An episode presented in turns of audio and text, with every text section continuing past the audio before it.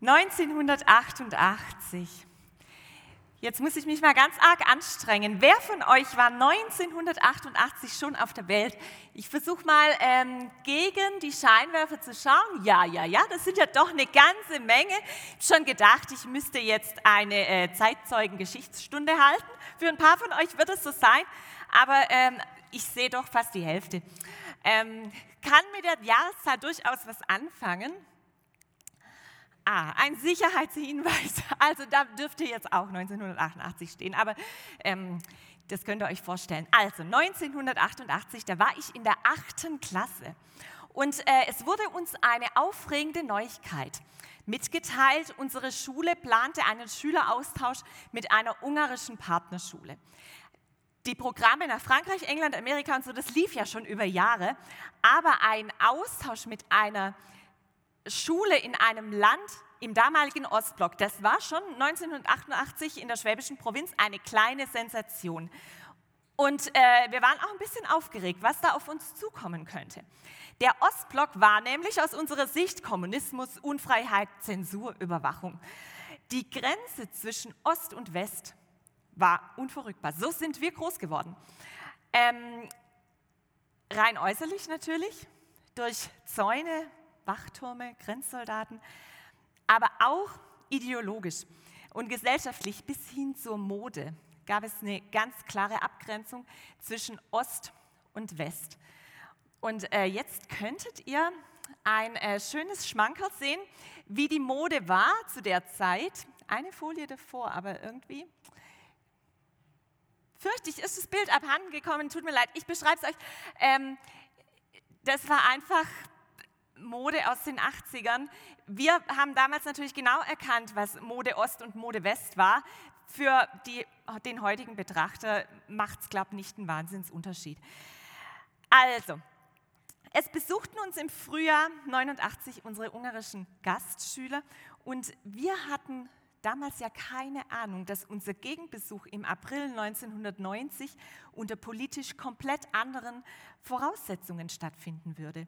Ungarn war das erste Land, das seine Grenzen dann auch geöffnet hat, 89. Und innerhalb eines Jahres haben sich ja ganz viele Länder aus dem damaligen Ostblock ähm, auf den Weg zu einer politischen und gesellschaftlichen Veränderung gemacht. Ich kann mich noch genau erinnern, wie ich dann am 11. November 89 vor dem Fernseher saß, staunend, dass das möglich ist, dass Menschen in Berlin auf der Mauer sitzen, offene Grenzen da sind. Wir hatten uns das einfach nicht vorstellen können, dass es diese Grenze mal nicht mehr geben würde. Und es war wirklich bewegend, diesen historischen Moment mitzuerleben. Aber wisst ihr, was das Verrückte war? Dass die Grenze im Kopf der Menschen ja blieb. Da waren die Staatsverträge schon lang unterschrieben, aber in vielen Köpfen gab es immer noch eine Grenze zwischen Ost und West. Und bei manchen gibt es sie bis heute. Ich habe letzte Woche ähm, so eine Dokumentation gesehen, 30 Jahre Grenzöffnung, wo ganz viele Leute beschrieben haben, wo sich das einfach in ihrem Kopf immer noch befindet, diese Grenzen. Gedankliche Grenzen, können ganz schön hartnäckig sein. Ich höre das auch in meinem Alltag. Da geht es dann nicht um große politische Themen. Da sagt eine Schülerin in der ersten Klasse nach vier Monaten, rechnen kann ich halt nicht. Ende. Da genügt manchmal nur ein Misserfolg, um sich selbst so eine Grenze zu setzen. Ich finde nie ein schönes Kleid, mir hört eh keiner zu, das schaffe ich nicht, ich habe kein Glück in der Liebe und so weiter. Ihr hört es wahrscheinlich auch immer mal wieder. Gedankliche Grenzen können sich aber auch auf andere beziehen. Unsere Sprache verrät ja solche Ausgrenzungen, wenn wir von ihr und wir sprechen. Wir Lehrer, ihr Schüler, wir Landeskirchler, ihr Freikirchler, wir Schwaben, ihr Reingeschmeckte, wir und ihr. Das Wir mag ja noch so ein bisschen identitätsstiftend sein, aber das ihr grenzt die anderen ab. Ihr da drüben, ihr gehört nicht zu uns. Ihr und wir schafft eine Distanz und grenzt andere aus. Oft geschieht es ganz unbewusst. Wir denken, das wäre ja normal, die und wir, und merken nicht, wie wir Mauern bauen zwischen uns und anderen Menschen. Ich denke, es ist nicht normal und nicht unsere Bestimmung, uns selbst und andere einzugrenzen. Gott lädt uns ein zu einem Leben in Freiheit und in Liebe. Der Jesus-Treff hat eine Vision, die heißt gemeinsam in der Liebe wachsen. In den letzten Monaten haben wir uns in, der, in den Predigten und in den kleinen Gruppen sehr intensiv damit beschäftigt, dass Gott uns einlädt, weiterzukommen, zu wachsen und einen weiten Horizont zu bekommen, ein Leben mit Weite.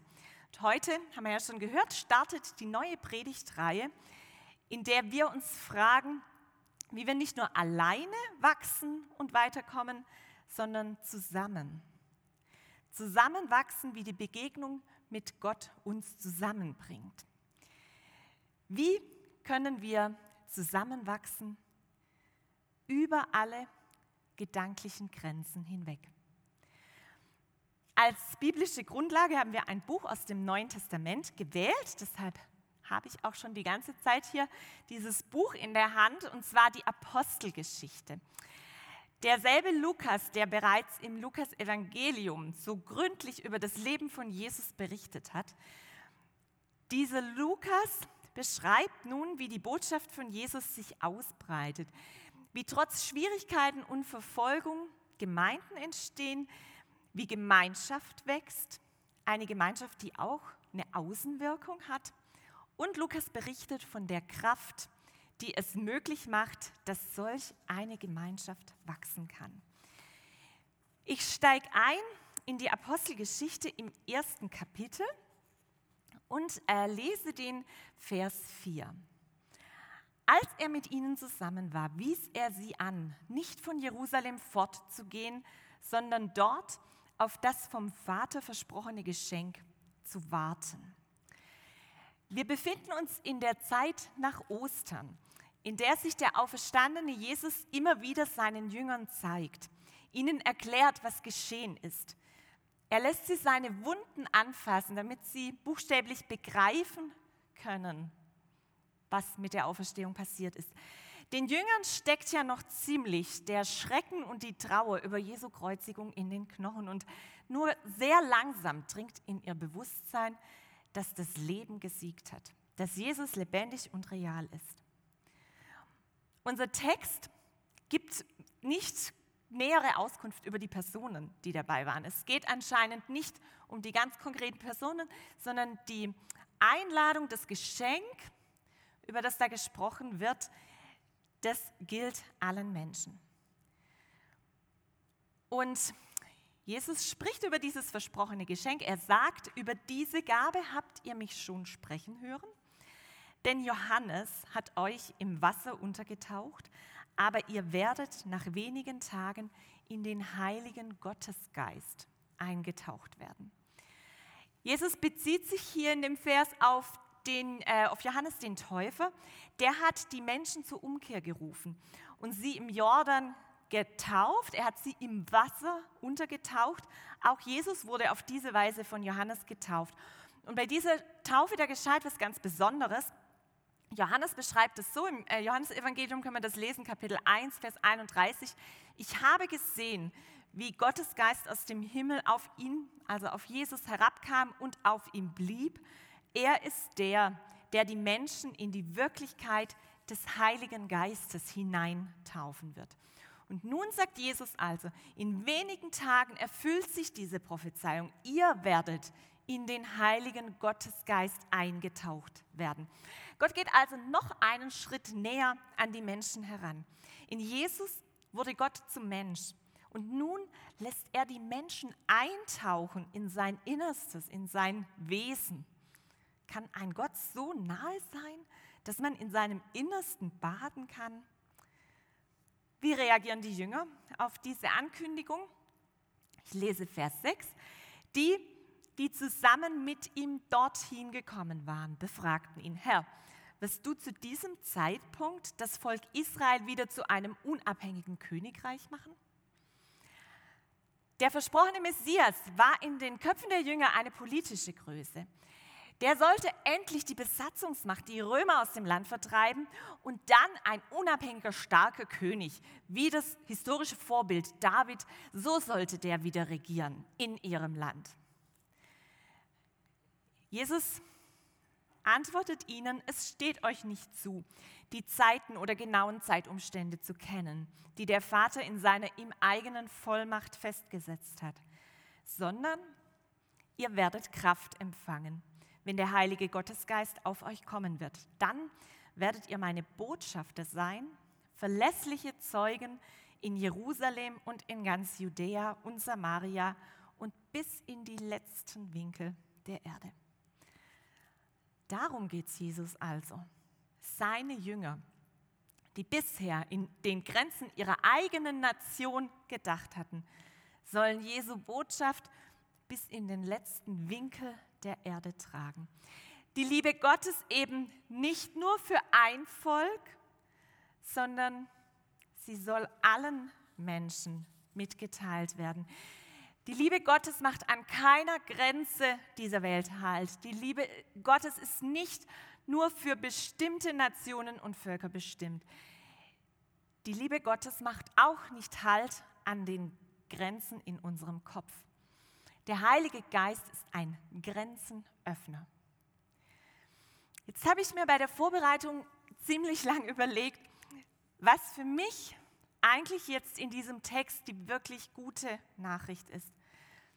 Dass der Heilige Geist unsere gedankliche Grenzen öffnen kann, dass er unseren Horizont erweitert, das ist schon eine gute Nachricht.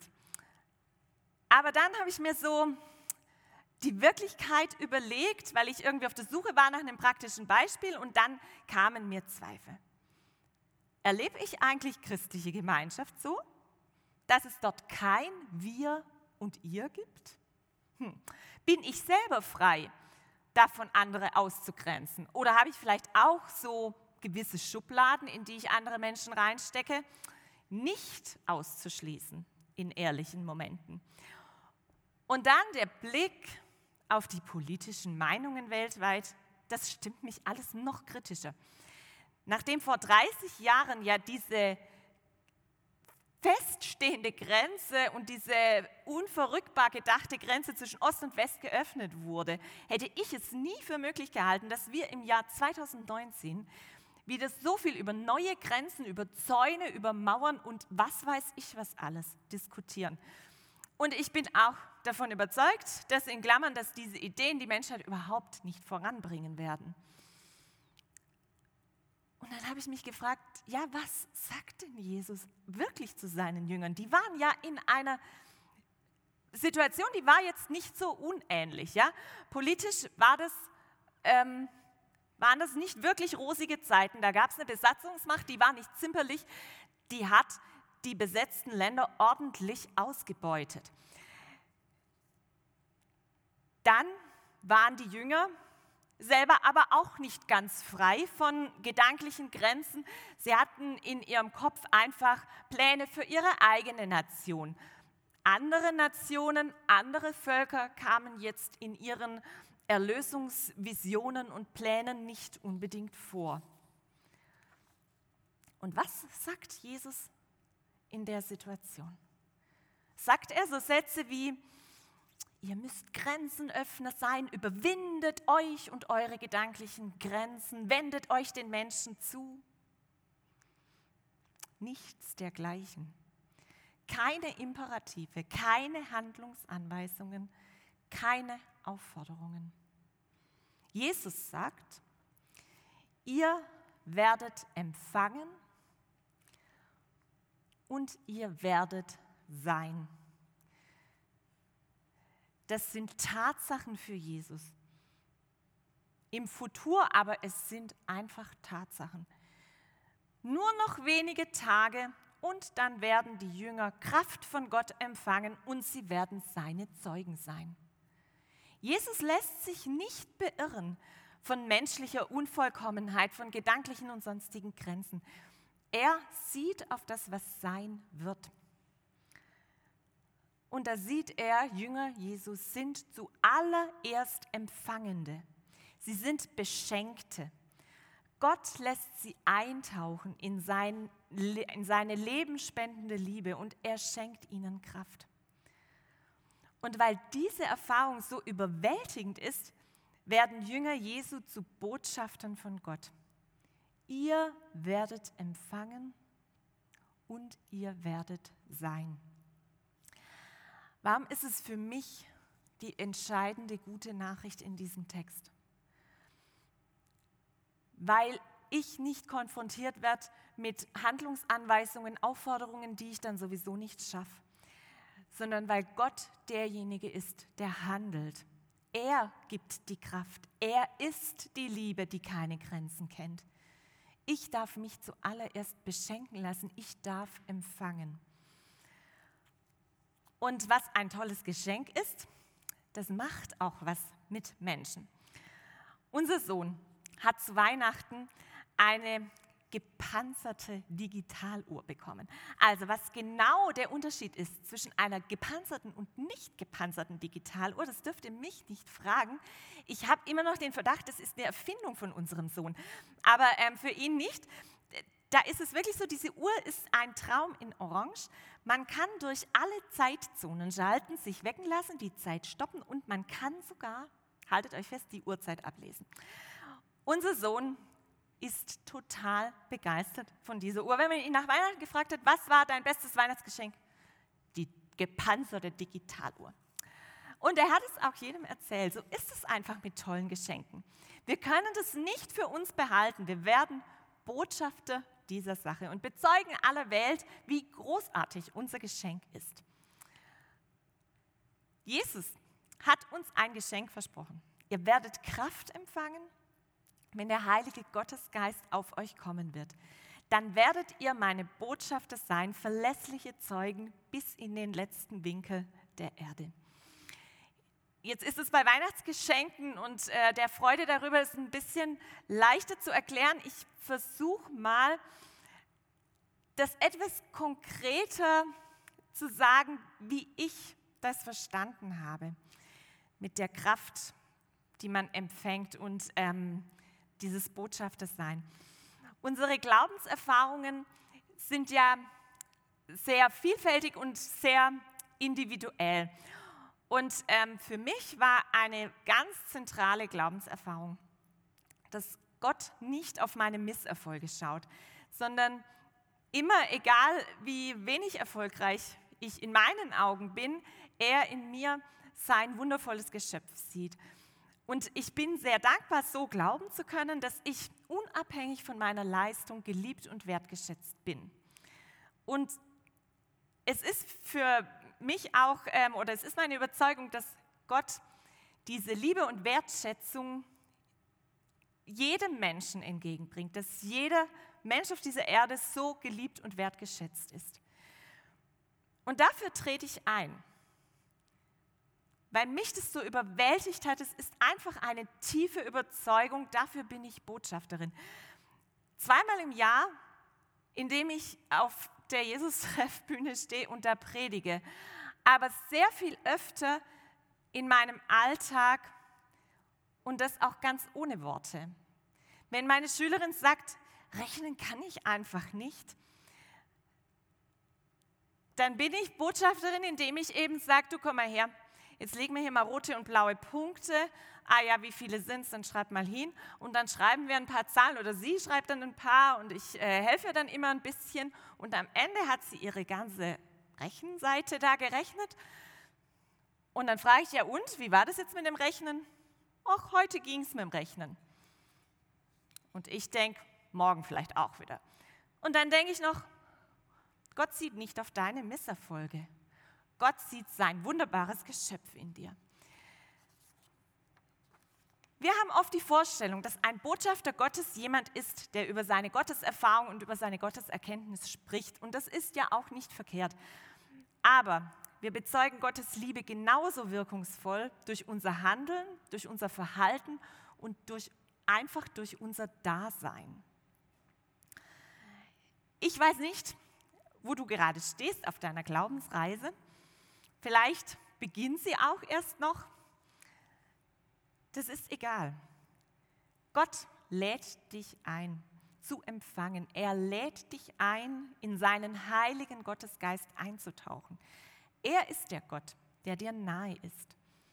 Er will dir seinen grenzenöffnenden Geist schenken. Gottes Einladung gilt, auch wenn du dich gar nicht oder kaum an Glaubenserfahrungen erinnern kannst. Ihr werdet Kraft empfangen, wenn der Heilige Gottesgeist auf euch kommen wird. Dann werdet ihr meine Botschafter sein, verlässliche Zeugen in Jerusalem und in ganz Judäa und Samaria und bis in die letzten Winkel der Erde. Dein Winkel auf dieser Erde, das ist vielleicht deine WG oder deine Familie, das sind deine Kollegen, dein Teamleiter, deine Nachbarn, die Kumpels im Verein. Jeder von uns hat seinen eigenen Winkel auf dieser Erde, in dem er Botschafter ist. Ein Botschafter von Gott bezeugt seine Liebe, die Liebe Gottes, manchmal mit Worten. Aber Botschafter Gottes bezeugen die Liebe Gottes, indem sie da sind und indem, wie sie sind. Die Band darf schon mal nach oben kommen. Wir sind ja jetzt gestartet mit der neuen Predigtreihe Zusammenwachsen, wie die Begegnung mit Gott uns zusammenbringt. Und ich wollte euch am Ende dieser Predigt die Gelegenheit geben, dazu einen kleinen Schritt zu gehen, zu diesem Zusammen. Oft sitzen wir ja hier zusammen im Gottesdienst und äh, wissen überhaupt nicht, in welchem Winkel, in welchem Winkel der Welt ist eigentlich mein Nebensitzer unterwegs. Und deshalb lade ich dich ein, äh, dass du dir irgendeine Person schnappst, die um dich herum sitzt und äh, dass ihr euch mal kurz austauscht, wo ihr in der kommenden Woche denn unterwegs sein werdet. Was ist euer Winkel in dieser Welt? Und dann dürft ihr euch auch Gottes Verheißung zusprechen. Du wirst Kraft empfangen. Du wirst Gottes Botschafter sein. Also, die Band, die wird gleich anfangen zu spielen. Schnapp dir irgendjemand, der um dich herum sitzt. Tauscht euch aus. Wo bin ich in der nächsten Woche unterwegs?